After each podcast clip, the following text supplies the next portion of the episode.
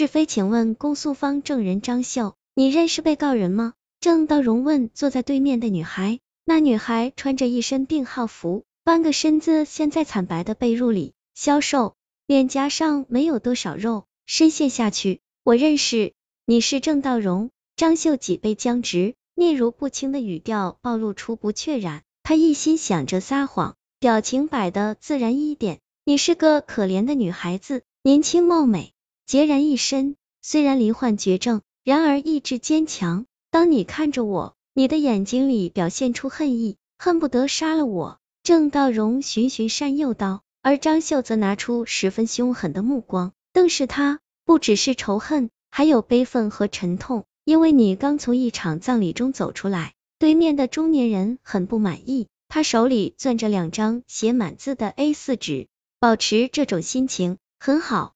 那么下一个问题，郑道荣将目光移到手中的打印纸上，本月十五号，你在哪里？医院住院部第六层。张秀立刻回答。A 四纸上的问题一行行接续下去，控方认为被害人张敏系为他杀。对此，你的作证内容是：我听到郑道荣与我姐姐之间发生激烈争吵，他把人推开了，他把刀子插进我姐姐心口。张秀悲愤的控诉：被害人是当场死亡吗？是，但是他把尸体挪走了，我很害怕。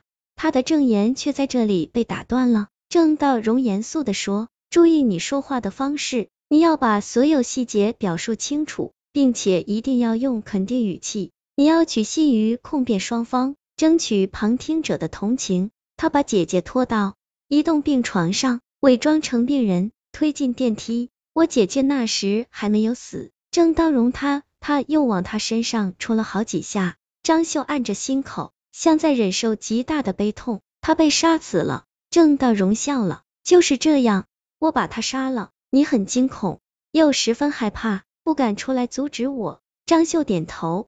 郑道荣又问：“如果他们问你其他问题，你却没有把握回答的不露破绽，你该怎么做？”保持沉默，把问题推给我方的其他辩护人。女孩迟疑一下，狐疑道：“您为什么帮我？”其实一想到张敏死了，我就很高兴。张秀年轻的脸上笑着，年轻率真，接着说道：“我不后悔，所以郑先生，您没有必要这样做。”您知道我的病，我也活不久。我替你顶罪，却不是为你。郑道荣说：“你算什么东西？要不是因为你把乐康他牵扯进来。”中年人极其愤怒，他剧烈喘息，气急败坏的将手中的 A 四纸撕成碎片，又发泄般的将它们从六层楼高的飘窗上扔出去。郑道荣离开了，他脚步有些不稳。病床上的女孩往窗外看去，深夜的白炽灯下。白色纸屑自高空而下，如六月飞雪。昼夜夏季，日照北回归线，照极长，夜极短，空气湿热，仿佛凝胶，肺部像是被培养皿里的琼脂塞住了，让人上不来气。砰的一声，防盗门自动闭锁。我双手抄进衣兜，摸到副一次性手套，没有烟。需要反锁门吗？我决定再回去看一眼。锁扣转动。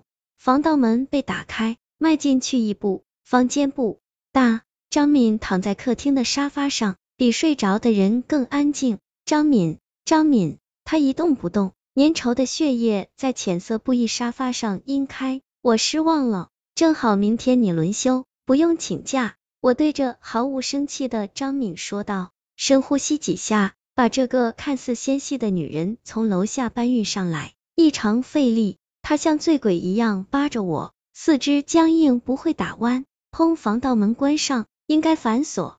钥匙呢？被我留在门内的电视柜上了。我急忙翻找另一边口袋，幸好车钥匙还在。下楼后，我驱车到不远处的汽车维护中心，手肘撑着车窗边沿，上臂肌肉因为搬运过重物而产生酸痛的刺麻感。穿红马甲的夜班服务生敲响窗玻璃。先生，需要清洗车子内部吗？我反射的点头，肘部在驾驶座微微移动，擦到控制键，车子在死寂的清理间发出刺鸣声，使我松懈的神经瞬间紧绷起来。不好意思，我睡着了。我问，你刚才说什么？您需要清洗车子内部吗？哦，不，不需要。我转头看车子后座，刚才张敏还坐在这里。我恍然间想到一件至为关键的事，离开张敏家的时候，我没有将室内空调打开，这意味着他的身体将会像所有失去生命的肉类一样，在炎热的天气里迅速腐化变质，并散发出难闻的味道。